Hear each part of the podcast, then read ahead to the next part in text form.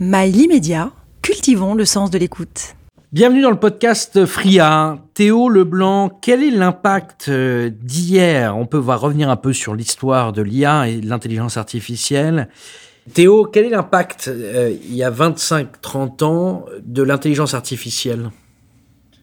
Qu'est-ce qui a changé nos vies? Ça a déjà changé énormément de choses sur toute la production, ce qui a permis d'avoir une phase où on produisait beaucoup, beaucoup, beaucoup plus, avec une période, finalement, une génération de surconsommation, euh, que je n'ai moins connue. Maintenant, nous, on doit un peu presque rattraper les pots cassés, euh, mais qui permettait de produire beaucoup, beaucoup plus grâce à, finalement, des méthodes de production autonomes, avec de l'IA, grâce à une meilleure gestion des ressources, une meilleure gestion de euh, la quantité, finalement, qu'on produisait, de la manière dont on vendait, etc., pour toujours produire et vendre plus. Donc finalement, c'est l'IA qui a permis de créer cette société de surconsommation. Euh, quelle en était l'utilité d'ordre euh, militaire? Bah déjà, ça permettait beaucoup mieux de gérer les troupes, les ressources, etc. Alors, je, enfin, c'est compliqué de vraiment savoir parce que c'est toujours des données qui restent confidentielles, c'est des choses. L'armée n'a pas forcément toujours envie de dévoiler comment est-ce qu'elle se sert de ses atouts, mais globalement, l'IA dans le domaine militaire peut à la fois servir sur le terrain, euh, en aidant les soldats ou en développant des solutions entièrement autonomes, mais également dans la gestion globale de l'armée, des ressources, des conflits, de la, manière, de la quantité d'hommes qu'il faut envoyer, comment, etc. Aujourd'hui, on se sert de l'IA. Quelles sont les industries qui sont les plus friandes euh, de l'intelligence artificielle? De ce que j'en sais, euh, déjà, la première, finalement, qu'on connaît un peu tous, c'est l'industrie automobile, qui, euh, depuis des dizaines d'années maintenant, enfin, depuis des années, presque des dizaines d'années, euh, n'utilise quasiment plus d'employés dans les usines, finalement, puisque tout a été remplacé par des robots, par des automatisations beaucoup plus rapides, plus précises, et qui ne peuvent pas ou pas se blesser réellement, parce que ce ne sont que des machines, finalement, qu'on peut réparer, alors qu'un humain ou qui, à qui manque un bras, alors maintenant, on peut lui mettre une prothèse, mais c'est plus compliqué. Euh, donc ça, déjà, c'est l'industrie dans laquelle ça a eu énormément d'impact. Du coup, ça a à la fois viré beaucoup de monde, mais finalement, c'est positif. Si on enlève les, travaux compliqués, euh, c'est la première industrie qui a été énormément touchée aussi l'agriculture, mais ça, ça dépend de quelle manière on définit l'IA. Mais si on la définit uniquement comme quelque chose qui nous, une machine qui nous aide au quotidien, ça fait depuis la révolution industrielle que ça nous aide dans l'agriculture et que ça permet de produire beaucoup, beaucoup plus. Il faut quand même se rappeler qu'à l'époque, l'extrême majorité de la population était dédiée à la production de nourriture et de finalement de denrées pour vivre, parce que c'était le seul moyen qu'on produisait relativement peu, alors que l'essor finalement de l'IA dans le sens machine euh, a permis de produire beaucoup beaucoup plus de nourriture par habitant qui travaillait dans les champs, dans les usines, enfin dans les champs euh, production de nourriture, et donc de développer énormément d'autres aspects. Euh, mais également depuis quelques années, enfin depuis quelques dizaines d'années, dans tout le domaine internet, dans tout le domaine de la technologie, où l'IA est partout à la fois dans la production mais aussi dans les résultats finaux, pour euh, produire une meilleure expérience. Je pense aux réseaux sociaux, à Netflix, à Instagram, à TikTok, tout ça qui n'aurait jamais pu exister sans IA, parce que c'est l'IA qui va définir quel contenu elle va montrer à quel utilisateur, et qui fait d'ailleurs toute la réussite des plateformes qu'on connaît aussi bien aujourd'hui, mais également Google, qui détermine finalement le classement des sites, qui permet de faire des recherches, et où finalement l'IA est omniprésente et a vraiment eu ce rôle-là depuis des années dans ces industries euh, qui sont partout autour de nous sans qu'on sache. L'avenir de l'IA, comment, d'un point de vue industriel, d'un point de vue quotidien, enfin là on va commencer d'un point de vue industriel puisqu'on en sort, euh, quel est l'avenir de l'aspect industriel de l'intelligence artificielle? Euh, Je pense qu'il va encore plus se développer dans l'aspect industriel puisqu'il va permettre encore plus d'automatiser des tâches, enfin, qui va permettre d'automatiser des tâches de plus en plus complexes, de plus en plus euh, finalement ardus à, automatiser auparavant, mais qui, grâce à des modèles entraînés différemment, sont aujourd'hui capables d'imiter des tâches plus complexes, des tâches manuelles, des tâches je pense aujourd'hui, beaucoup de gens pensent notamment que l'IA ne va pas remplacer tous les métiers physiques. Euh, c'est juste un, c'est une fausse croyance parce qu'on le voit concrètement que oui, certes, l'IA aujourd'hui est beaucoup plus sur le domaine virtuel, mais par exemple au Japon, euh, où il manque de main d'œuvre, les robots se sont développés beaucoup beaucoup plus vite et on peut simplement se faire servir déjà des cafés par des euh, IA sans que ça pose problème à, qui, à quiconque. Mais on le fait pas encore en Europe parce qu'on a la main d'œuvre qu'on n'a pas le besoin. Euh, ça, c'est un métier de service dont vous parlez. Par exemple. Mais c'est pour montrer que finalement, des tâches humaines, des tâches complexes sont automatisables avec de l'IA. Donc, si des tâches aussi complexes, aussi humaines sont automatisables avec de l'IA, des tâches de production, des tâches industrielles le sont aussi. Ça veut dire qu'un humain qui va euh, simplement diriger 10 robots, euh, qui était une tâche plutôt complexe, plutôt euh, finalement presque intelligente, etc. On pensait que c'était inaccessible. Un robot qui contrôlerait d'autres robots serait pas possible. Bah pourquoi pas Donc c'est les premières, c'est les tâches qui vont être remplacées. On va avoir de moins en moins d'humains dans les tâches physiques, dans les tâches industrielles, et finalement les humains prendront les décisions et les IA exécuteront. Dans le domaine euh,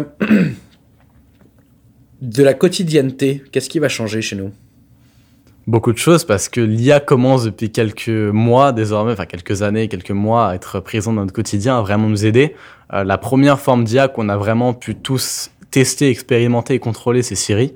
Euh, fondée par euh, Luc Julia, qui était euh, à la base un peu une blague parce que euh, il savait très bien qu'ils n'avaient pas les capacités technologiques à l'époque pour faire quelque chose qui comprenait vraiment bien la voix.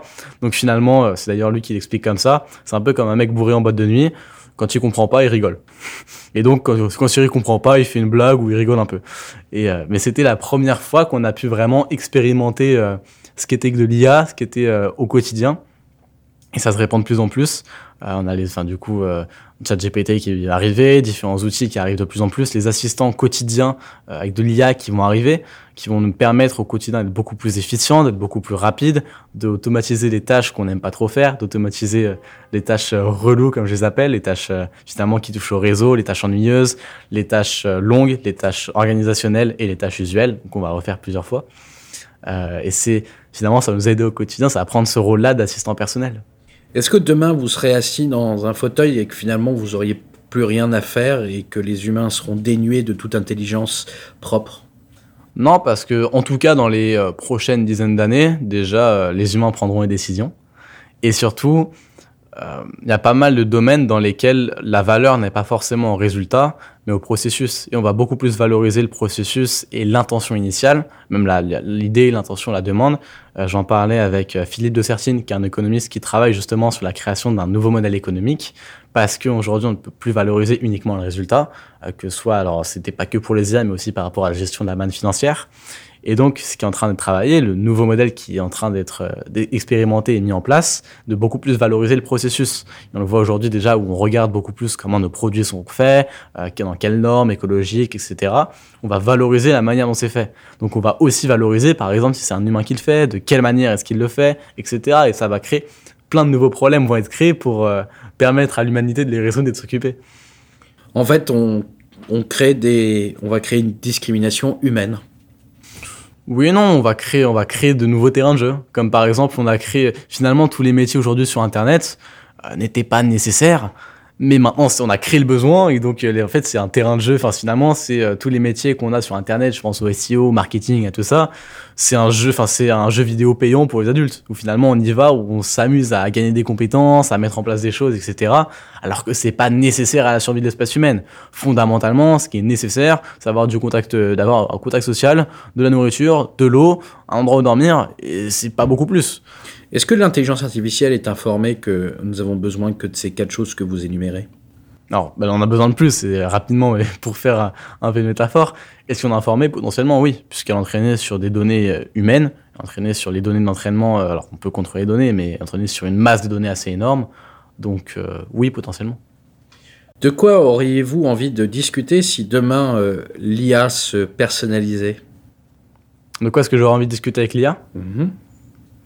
Si vous l'aviez en face de vous. Ouais.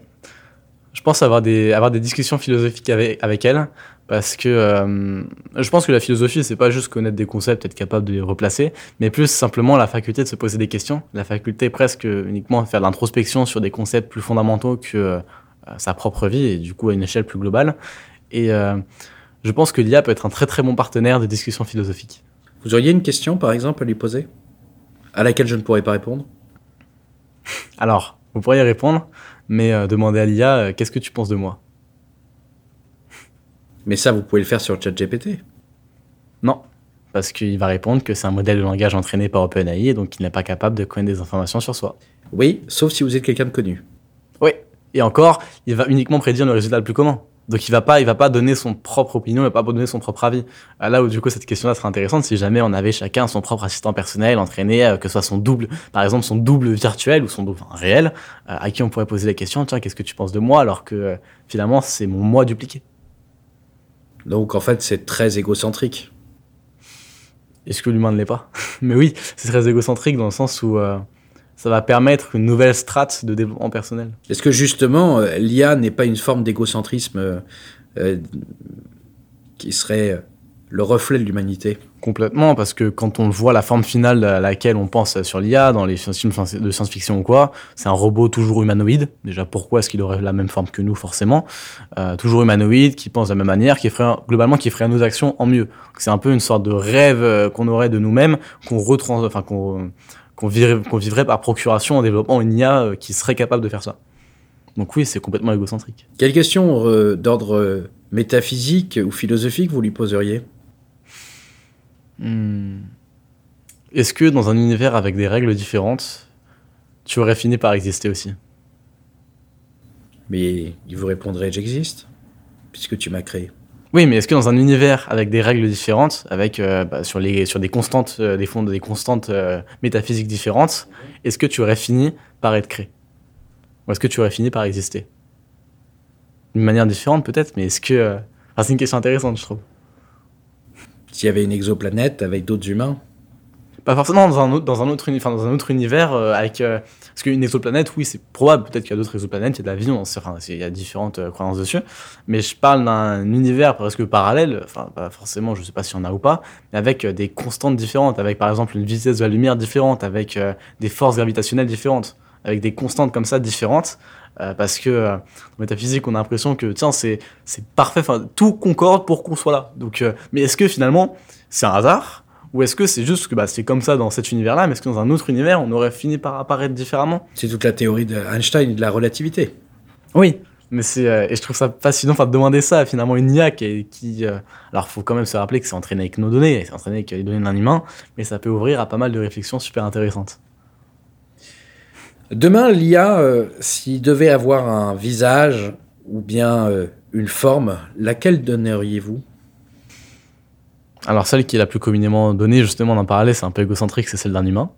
Euh, ce qui fait d'ailleurs peur, mais la, pre- la première chose qu'on a voulu faire, on en parlait de Turing dans l'introduction, la première chose qu'il a créé, c'est le test de Turing pour déterminer si on était capable de reconnaître l'IA ou pas d'un humain.